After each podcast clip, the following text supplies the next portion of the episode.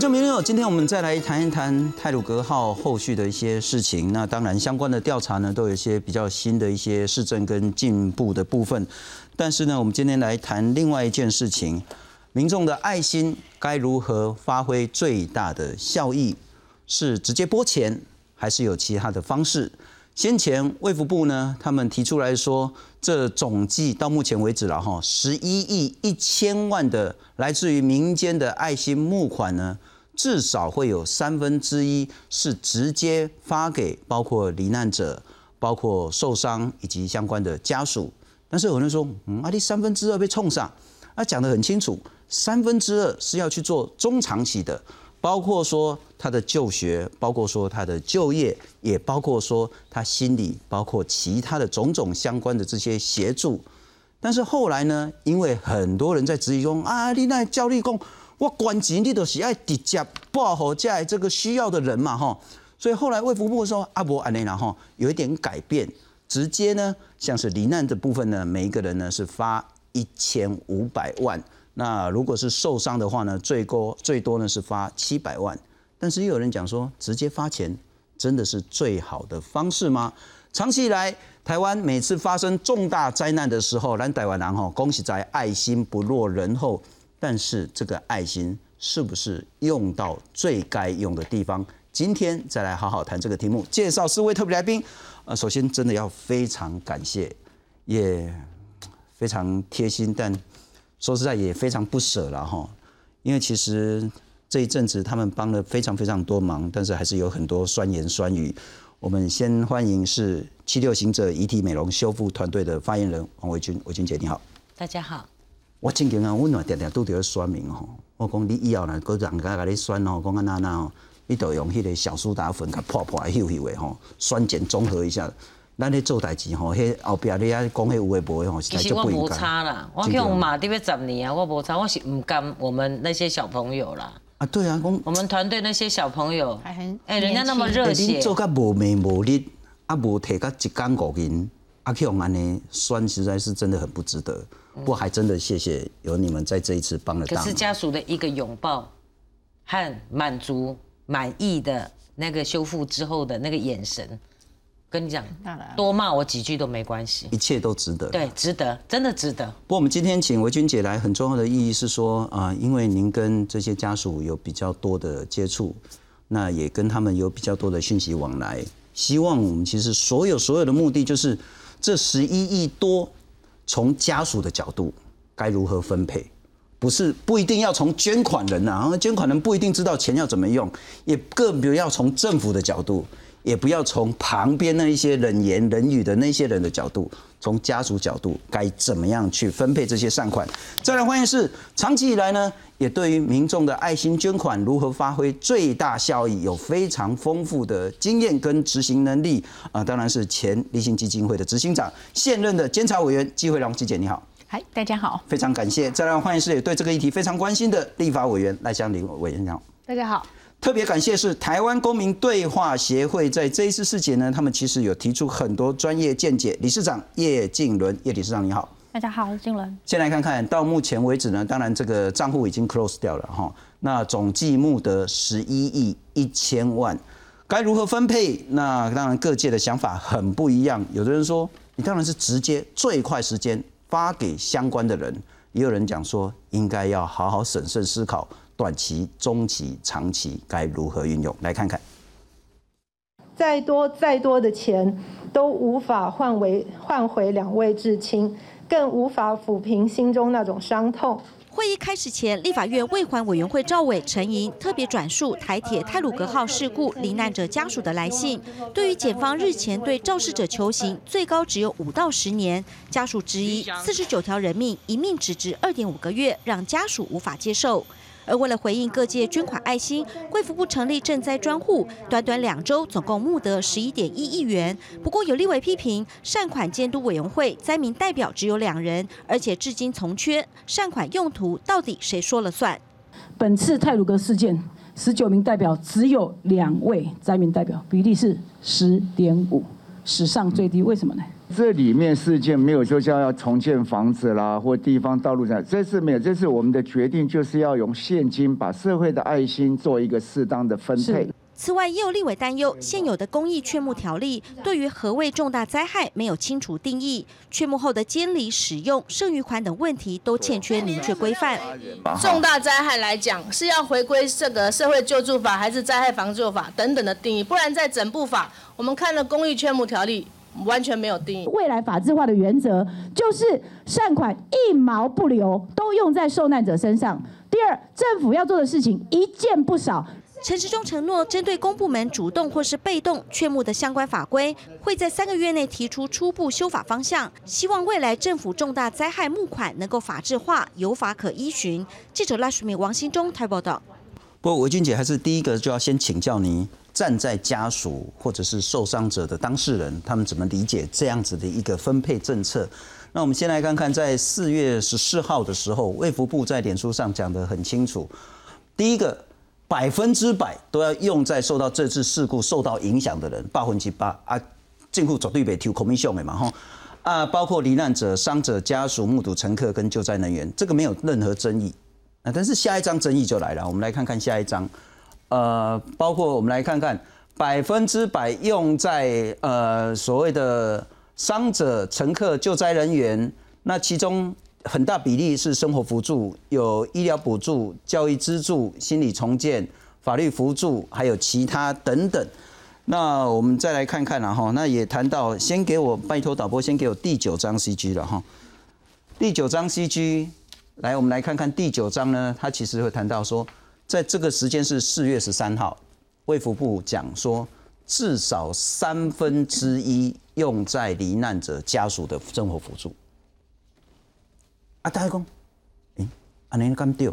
哦，关机，你说至少三分之一，那其他三分之二做什么呢？那卫福部讲说，其他三分之二是要做生活辅助、医疗补助、教育资助、心理重建，然后法律辅助等等的。那还有像是那一些所谓的心理重建啊，这些呢，要用三年来去做中短期的这些部分。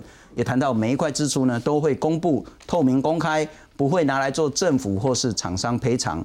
啊，也会成立委员会来监督，但很多人说，嗯对呢，叫你共是八分之八，那也是三分之一。所以这个时候呢，当民间的压力出来之后，我们来看看下一章了哈，政府可能就有一点点小的改变。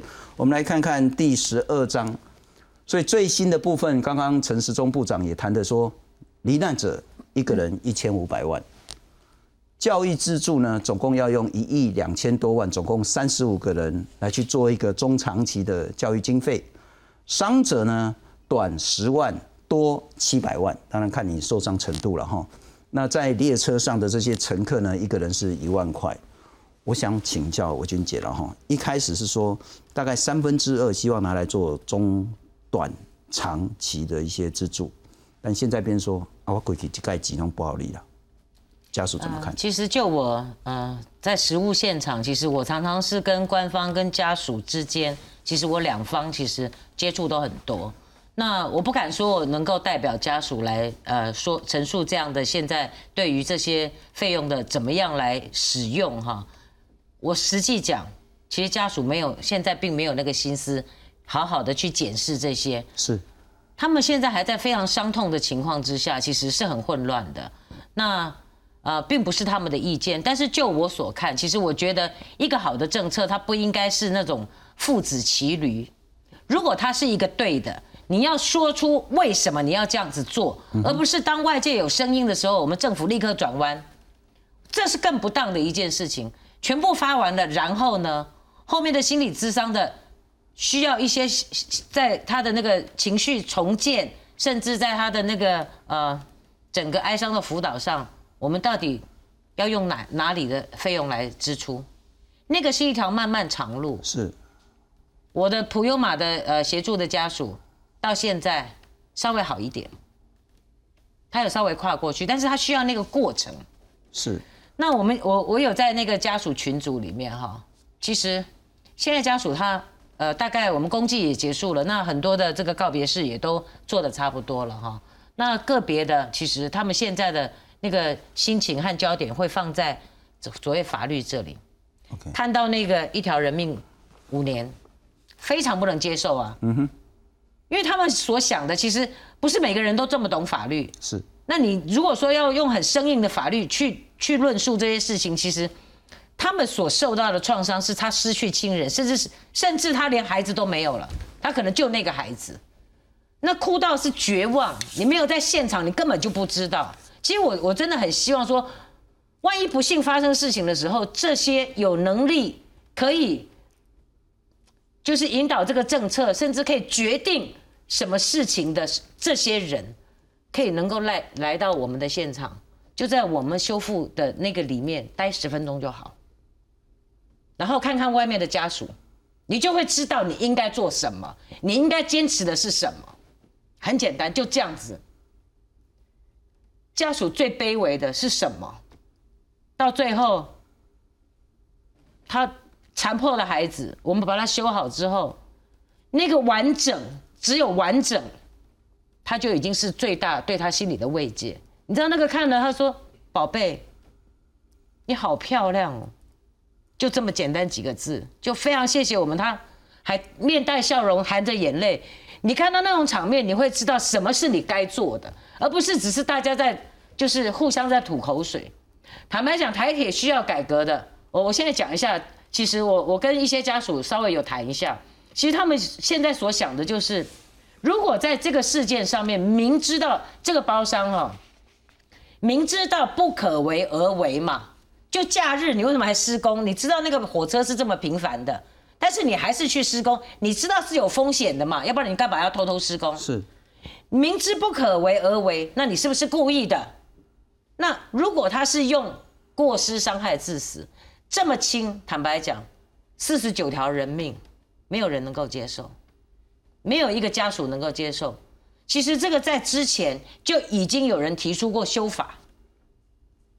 立法院没有同意啊，嗯哼要比照德国，那个侵害性这么样的重大，它是应该在罪责罪行上面要有一个比较不一样的，不是通通用适用同一套这样的模组去做判决，是不是？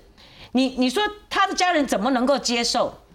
那当然，家属现在目前他希望说，也许现在修的法对他的家人，现在已经逝去的家人是没有帮助的。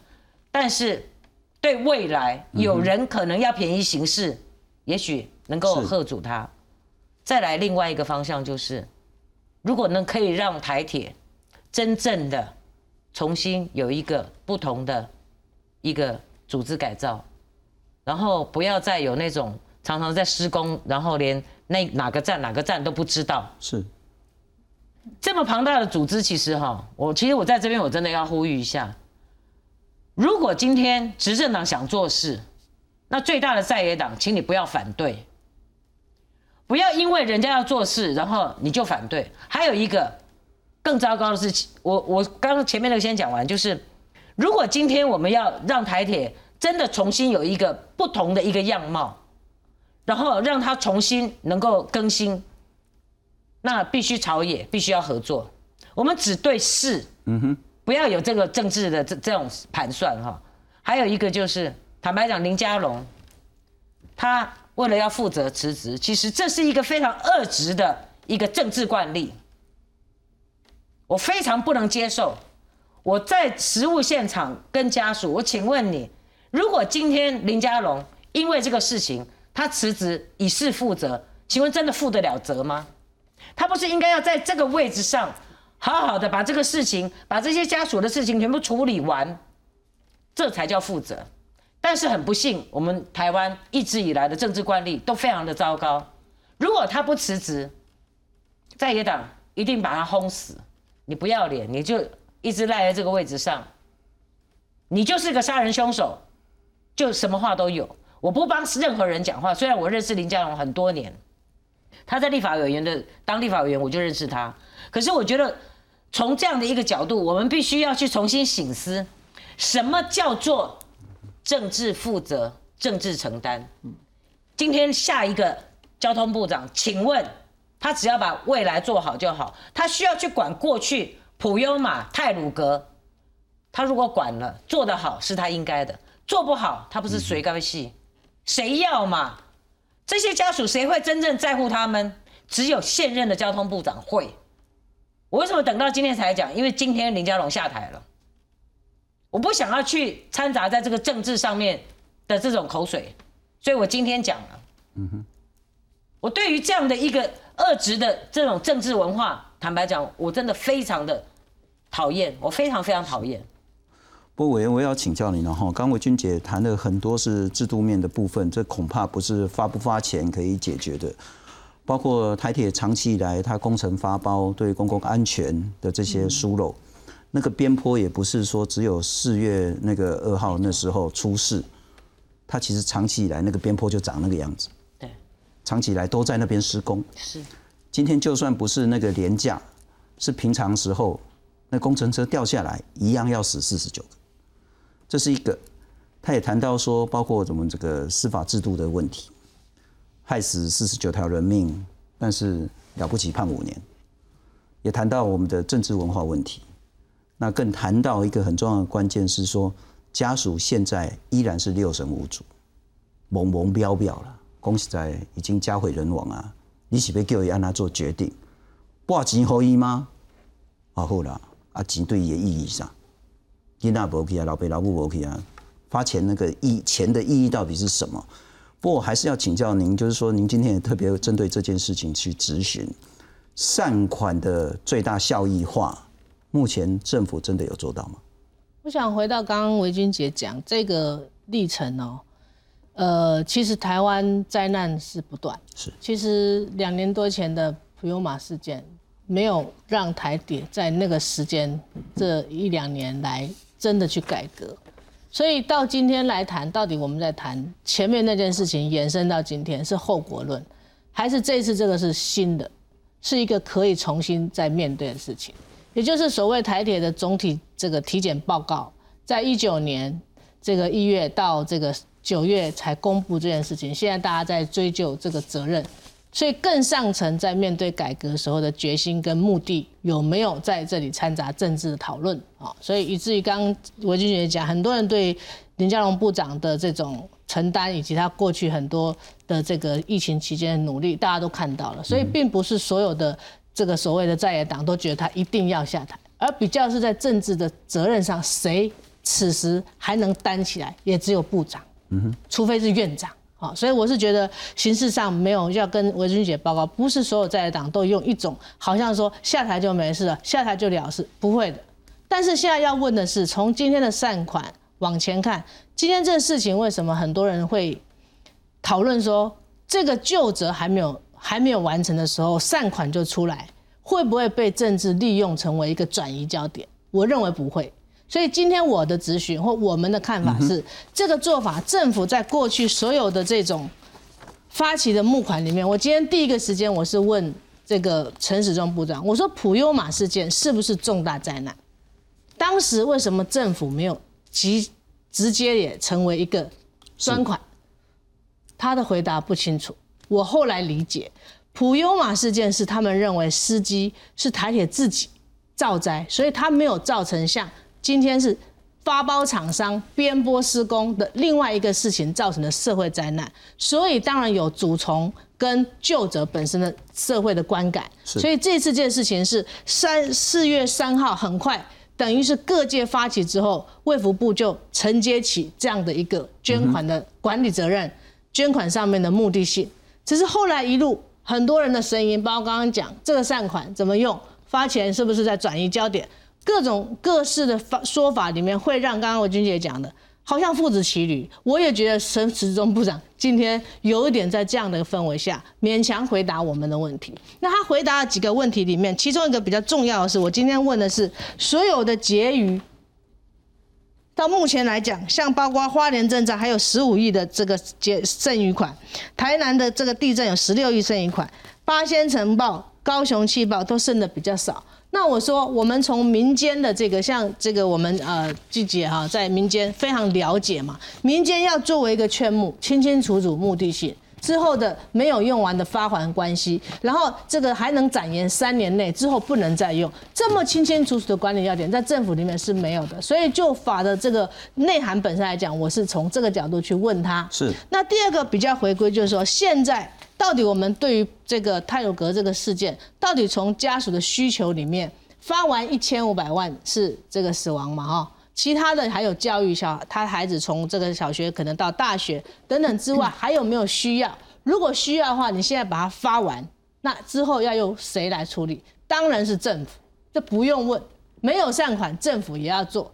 所以一开始才问说，如果今天整体上面大家对于这个就责之外，其他的总体报告之外，是人的心灵抚慰，是让国人重建对这个。这个灾难事件的信心的时候，这个如何对待受害者、对待他的家属，以及未来大家是检讨的目目的是让他们看到，而不是只有给一般的国人看。那这件事情的关系谁要做？当然是跨部会，怎么会是卫福部？是整体事件的主责是交通部哎，可是今天是卫福部出来，因为善款，因为后续变成焦点，我认为不对，所以今天教育部、交通部。还有这个卫福部，他们三部应该是这件事情的所有要面对的事情。哎，不过委员，我打个岔，我先岔开来，然后我可能就是也问一个民众很关心的公，这十一亿多是民众的爱心捐款哦，但出事该负责任的单位是谁？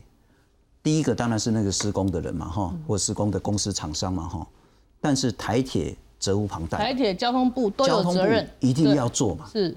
那这个不能说，因为有这十亿捐款，那台铁或者是交通部该负的责任他就不负嘛。不过我们来看看，那我们就比照两年多前的不用嘛号，刚您也谈到，那个时候也导致十八个人死亡，在苏澳那个地方也是翻鬼抓配出去啊呢。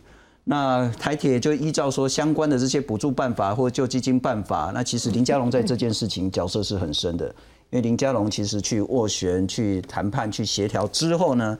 呃，死亡是每一个人给一千五百七十万，比先前的空难还高。先前好像是一千四百万，所以给到一千五百多万。那当然重伤会非重伤，还有其他的。那我想说，如果泰鲁格号要比照这一次不优马不上次的不优马号的话，不管是叫做台铁也好，交通部也好，或者是厂商也好，从肇事者的赔偿，至少要再拿出一千五百七十万出来吧。所以关键是主持人讲的嘛，如果照过去台铁自己的急难救助，加上他的这几个要点下发起来是没有到一五七零万的，所以他是怎么样让他？你刚刚说他可以协调到，可能是透过保险，可是今天这个不是啊，是用刚刚讲的捐款的十一点一亿，一个人一千五百万乘以四十九个条人命六点多亿，他们都已经抓出来了，所以我们要问，那原来这样的一个事故补偿办法跟基准，这次是不适用吗？这是第一件事情嘛？那第二个才是说，如果总体上面还有其他保险，还有连带赔偿责任，还有那个肇事的那个营呃这个议程营造，还有上包，到时候国家要代位去跟这些人求偿回来嘛？是，所以才说善款我们绝对尊重，他要作为一定长期性、短期性，我们也觉得同意跟了解，只不过法规上不清楚。今天是这一块，我认为卫福部尽责了，也努力了。倒过来是刚刚讲家属要的那个公平正义是那个交通部对待那个发包的程序里面的上包是监造是还有现在转包下去的东西，要不然会不会脱产？会不会连带追究到营造的这个负责人？还是只有李义祥就是五年七五到五到七年都没有清楚的情况之下就有善款，然后这个做处理，政治跟社会上可能是对于这个时候特别。觉得担心转移焦点了，那我觉得从在野党角度不会认为转移，是两个都要去追究、去处理它。我季姐，那我我是分得很清楚啊。嗯，先不谈善款，你至少要从厂商，或者是台铁，或者是交通部那边，至少要赔一千五百七十万，这个才合理嘛。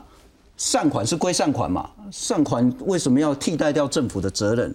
所以，我还是想请教这一次，不管是捐款的分配，嗯，以及到目前为止，不过我们看看林佳龙在下台之前，他也说一定要争取到跟之前不用马号一样的赔偿条件，然后，那现在整个赔偿还没出来，你如何看待这一次的整个善款？我应该要讲，善款是来自民间的，是那政府的赔偿又是另外一笔。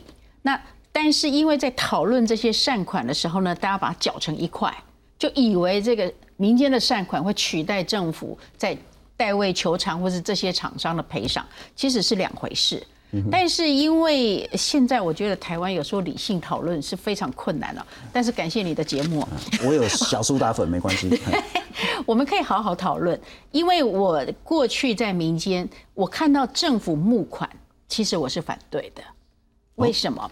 因为政府对重大灾害的定义常常是不清楚，所以你看哈，我们那个呃水灾呀，然后地震啊，其实都有募款，而且。甚至还有各县市政府都还会募款，不止中央哦。所以，所以我们民间每次遇到灾难的时候啊，我看到民间团体就惨了，我们又没有募款了，因为所有的钱都被吸到那边去了。所以民间团体也很害怕重大灾难，因为事实上民间就募不到款。然后为什么呢？因为大家信任的，好像政府的捐给政府是有更多的节税，而且他们信任政府。对民间团体可能就不敢，尤其是大企业家，一笔钱两三千万甚至上亿就捐给政府了，因为他可以节税。哎，等等等等，我捐给慈那个立新，捐给慈济，捐给包括台积电，那那个不也可以节税吗？对，可是那个税的百分比是不一样的。我捐给立新可以节省多少？大概只有百分之四十吧。二十四十。哦，我捐一千万只能节税，对对对他是用那个税基的那个部分去看的，捐给政府百分之百，对，就可以节掉百分之百。所以这个部分我也很想讲哈，就是说呃，政府在募款跟民间在募款很不同，但是因为民众信任政府，是，可是这一次我看到的是民众开始质疑政府，就说你募款干什么？那你要怎么分？然后就非常仔细要去盯他怎么分。然后陈那个我看到卫福部长了，其实在这次本来他第一次的讨论，我还觉得蛮好，三分之一，然后剩下三分之二比较做中长期的。是，可是就被攻击了。那攻击之后就啊，全部都发下来。那这政府是最简单的哦，告诉各位，全部都发给这个受害的民众。那之后他就拍拍手没事了，因为他不用再负责这个款项的一个监督。或者是这个款项的分配，那政府只要负责政府的部分。所以坦白讲，我自己从头到尾我都觉得政府不应该在重大灾害上募款。而且说实在，政府也真的没有那种中长期的执行能力啊。你包括公慈济有在调工做起来十年、二十年，包括说人家台积电在高雄气爆，它可以做一个长期的一些协助，非常好。他那次气爆，你卫福部有办法说这一个十一亿多。我做二十年，做三十年，做四十年的这种心理、家庭、整个社会职能的重建，我是比较打问号。可是我请教季姐，刚刚委员谈到一个数字，我觉得这可能也很多民众在骂。花莲的那个地震，嗯，到现在已经过了三年了，还剩下那么多钱，还剩十五亿。嗯，台南已经过了五年了，嗯，对，台南围冠那个五年的赈灾了。还剩多少？十六亿。嗯。啊，我五六年前捐的钱，五六年后你还剩十六亿；三年前捐的钱，你还剩十五亿。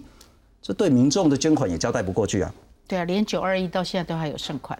不，那我想从不管是 NGO 或监委的角度，剩钱是罪恶，是执行不力吗？呃，在我看来是执行不力，或者是他募的款多于所需要。对。那但是在这边哈，我们先看这个，这个可能还要仔细去看他所有的账目，他是怎么发的。那当时的受灾户可能也会非常质疑，可能他们现在都还状况不好，所以也会很质疑。哎，我现在还不不虚，为什么你还有剩款？可能这个声音都没有打出去，没有发挥，所以我会觉得政府管这个钱呢，其实是非常困难。然后你剩钱也不对，你不够钱也不对，然后你怎么管？大家还在看嘛？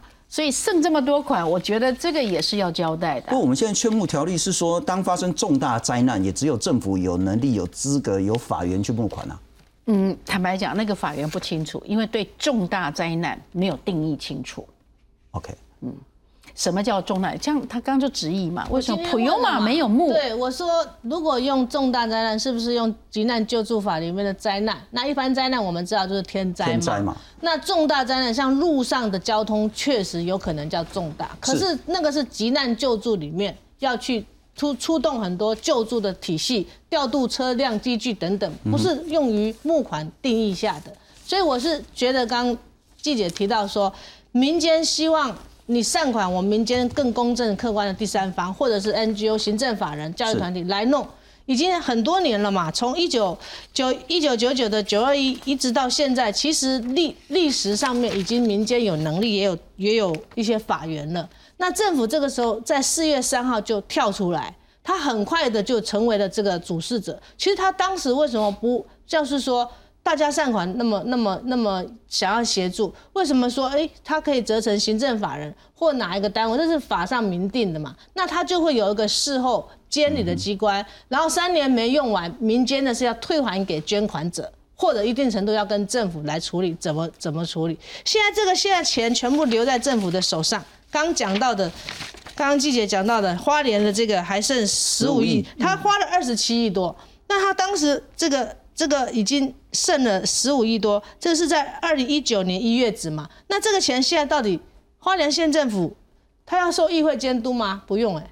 他要不要交行政院来核定也不用，就是在他手上。政府对，所以现在都是地方政府层级的，以及中央政府。现在第一次就是卫福部，啊，我们再有进自己来，啊，善款拿去补助这个什么监察委员当时监察委员们的一些监监察报告已经出来，就是说地方政府里面就会像呃劳动局也来写个案子，嗯哼，消防局也来写个案子，就把它拿去买别的东西嘛，包括写资讯。这是当时台南啊高雄气爆的事情，所以我今天请部长，我说走了。今天如果说半年来监察院当时监督要求卫福部要修法，他说好，我说半年了，你的法的版本要往哪里去？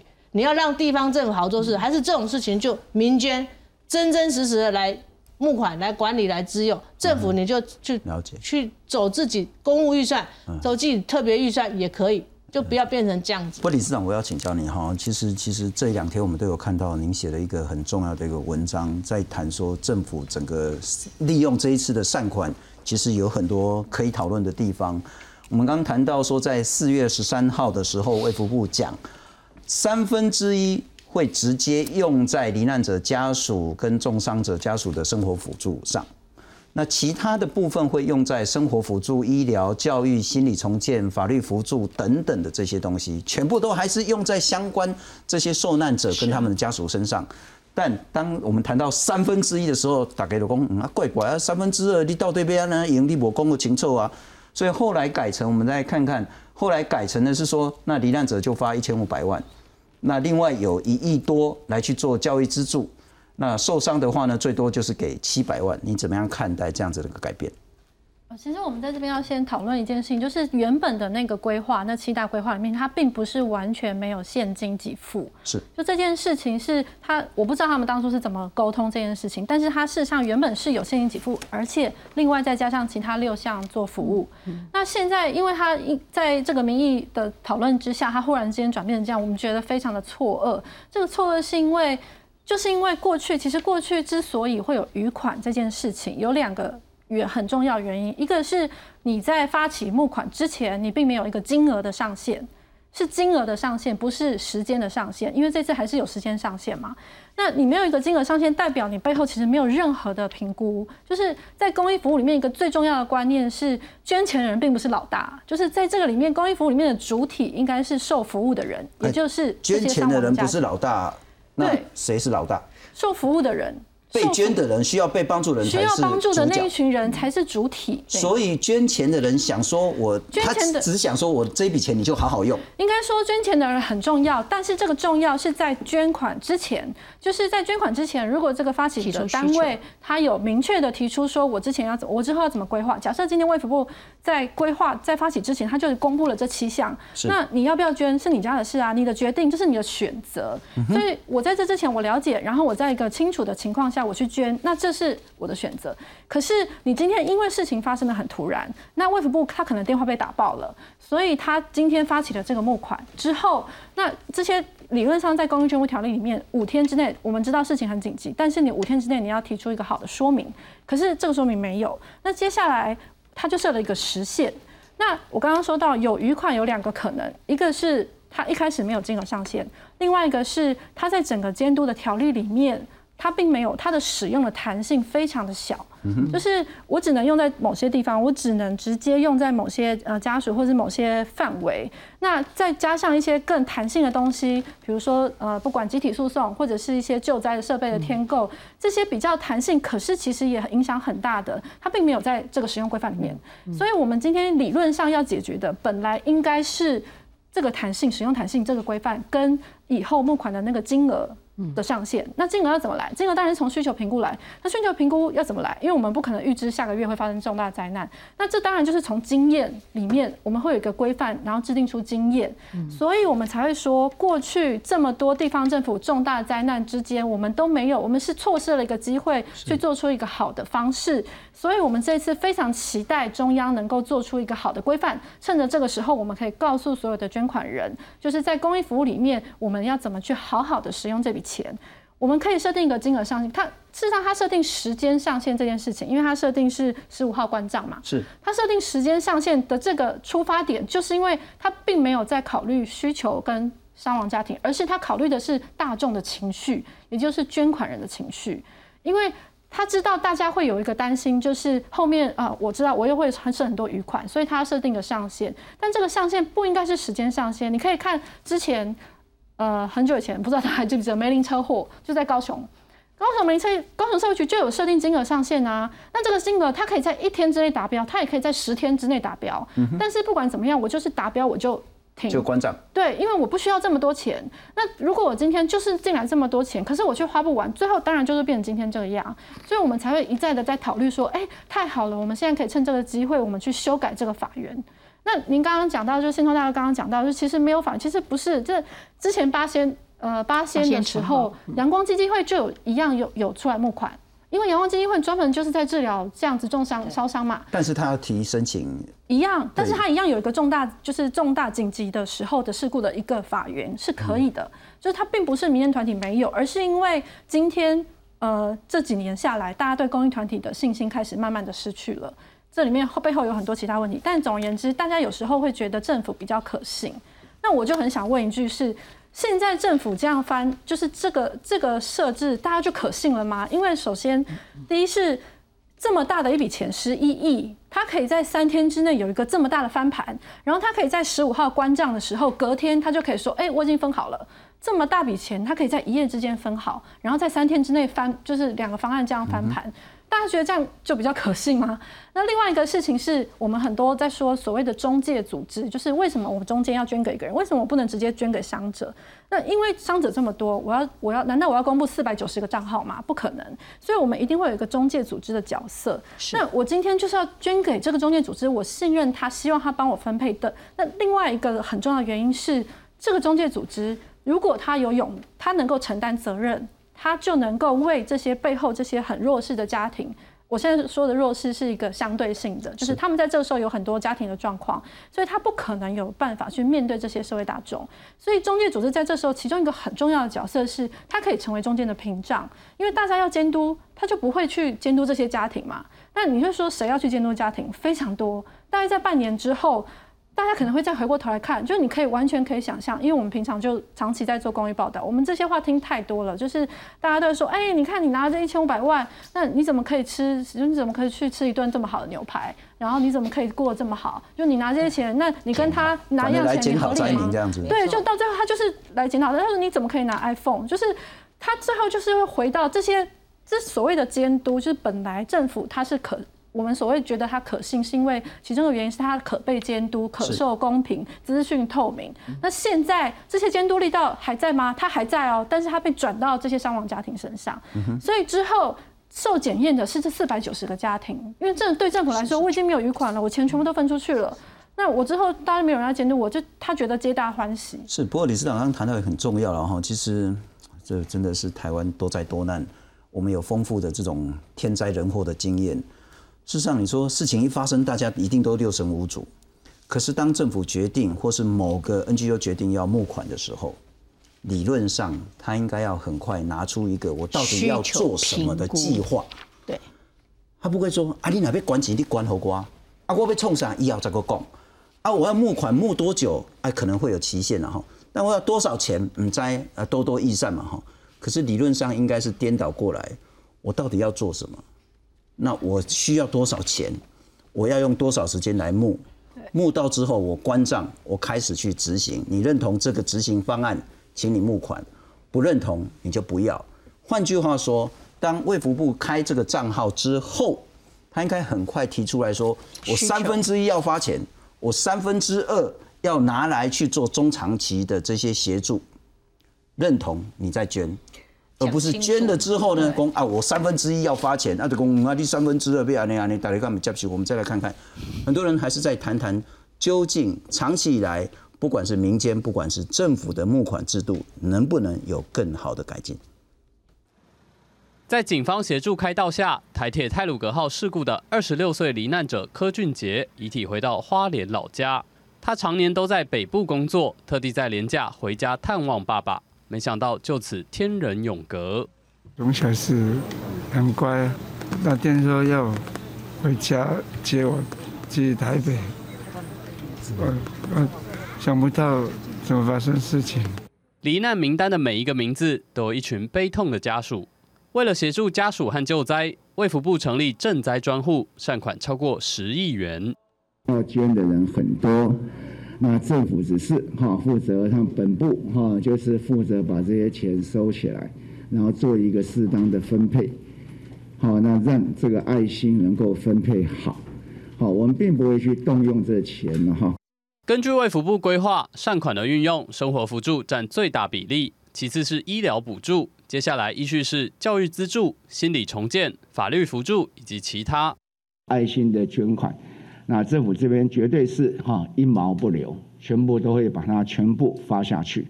那至于另外更重要是政府该做的事情，那一件也不会少。政府强调善款不会用来替厂商或政府赔偿，伤者或罹难者除了善款之外，也会获得应有的赔偿。记者综合报道。不过，俊姐，我们还是回到今天主题，然后谈了那么多的东西之后，你怎么样从家属的东西的角度来理解我们刚刚的讨论？再重复一次呢？这一次的善款呢？那现在决定，然后是不是会再跟动？我觉得如果再改，也不见得是坏事。如果经过好好讨论，真的从好的方向来再去做调整，不不一定是坏事。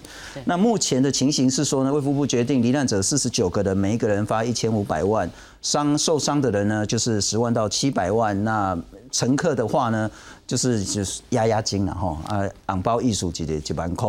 那另外我们讲也不是一下子把钱收发出去哦，他还是有一亿两千万要来做中长期的教育信托账户。那陈世忠部长讲说，剩余放款项这是之前的了哈，那个现在还有再多一点钱出来，还是用八比二的比例原则来分，政府不会扣一毛钱。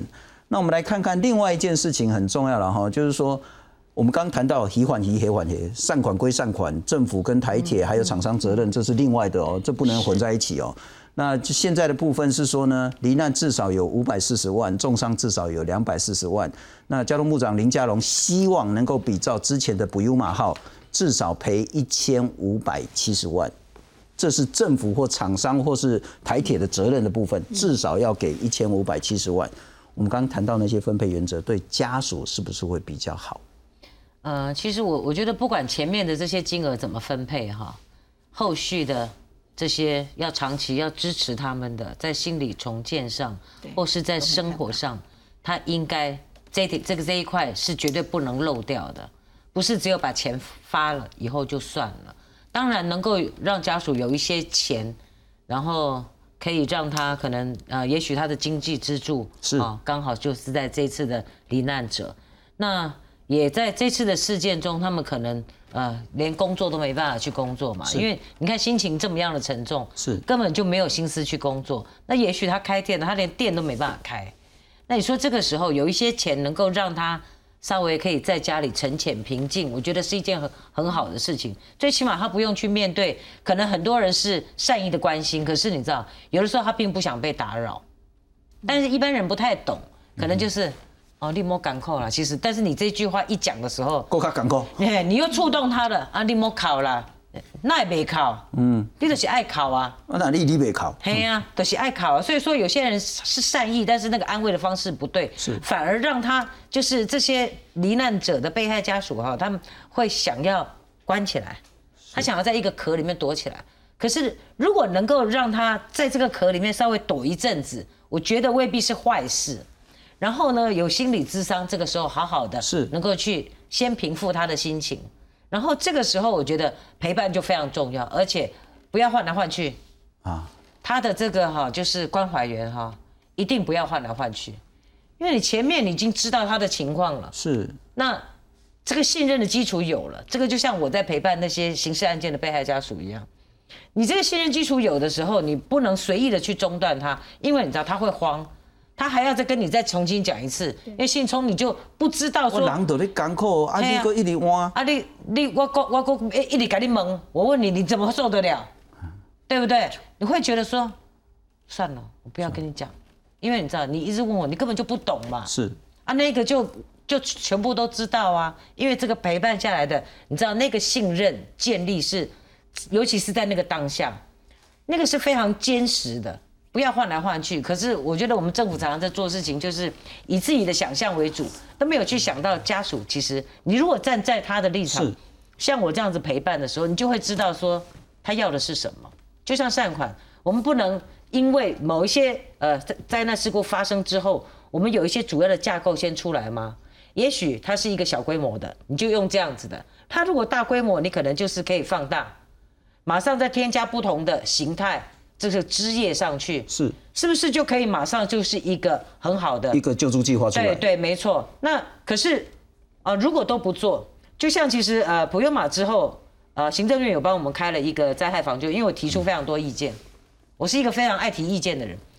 但是这一次，坦白讲，各个呃这个窗口都做得很好，尤其各县市的警察都来那个花莲殡仪馆。带他的罹难的市民回家，是开道。你知道这个是我的市民在外面发生事情了，是人民保姆过来接自己的市民回家，然后开道接他的遗体回去跟家属。我觉得这一点就非常有温度，嗯，因为其实，在这些事情发生的时候，哈，你是不是有那个同理心，哈，有那个温度、接地气，哈？其实就在这些小细节里面，不是那个呃哦写的天花乱坠的，我们洗黑了。是，他们要的是更实质的东西。是，那季姐我还请教您，从 NGO 到也算公部门的了哈，政府能不能处理的更细腻、更贴近人心一点？绝对可以，只是那个心了哈。然后还有我们的政府的官员常常换来换去，这个也是都不能累积经验。像我们几次的灾难。那这些灾难，它怎么样去花费这个钱，其实都可以计算出来。嗯哼，对。那我们就应该每一次灾难的时候，就应该有一个 planning 出来，到底它需要多少钱？是对。那来自民间，因为我看到台湾真的很善良，每一次的灾难钱就会过去。那总应该提出说，我总需求是多少？如果政府真的要扮演募款角色。他就应该讲清楚，这一次我们需要多少？就像刚刚静伦在讲的，我们就是只有 deadline，就是日期结束，可是并没有讲出一个总需求。那这个总需求如果能够讲得清楚，然后项目也开出来，那那我就可以指定了。哎，我想做心理重建，知道自己要做什么，你才会有总需求啊。对，所以我说政府灾难这么多，可是都没有累积经验。也没有去把它好好的算出来，比如说地震的时候可能房屋损坏，那要多少钱？或者水灾的时候，我临时屋、组合屋或者是什么永久屋，现在都一堆名称哈。但是每一次我们看到的灾难，其实我们都没有累积经验，这是很可惜。是委员怎么样看待接下来卫福部有再调整的可能性吗？我想刚刚季姐讲到这个，就是说依现有刚刚的法规。你这个既有该赔的，不管是罹难的五百四十万，算起来是二点六亿啊。那重伤两百四十万，如果算起来的话，大概也是几亿。所以严格讲，这些钱政府它就有一个必须要理赔，或者是要赔偿给乘客跟这个受受伤的人本来的预算。所以这个募款到底是不是政府财政之一？有人在讨论跟认定这个是不是一个额外的。还是一旦发生重大这个事故的时候，就会有募款作为一个补偿性的财政？因为政府如果穷，也许必须是这样。但是这一次这件事情已经是两三年内的两大灾灾难了，就是普悠马事件到泰鲁格事件。政府这个预算降下去，我觉得一定程度相当是。灾难的准备跟灾难的赔偿啊，政府自己搞不好保险要买更多嘛。所以台铁为什么到今天，我刚刚同意讲这个林佳龙这个部长对台铁。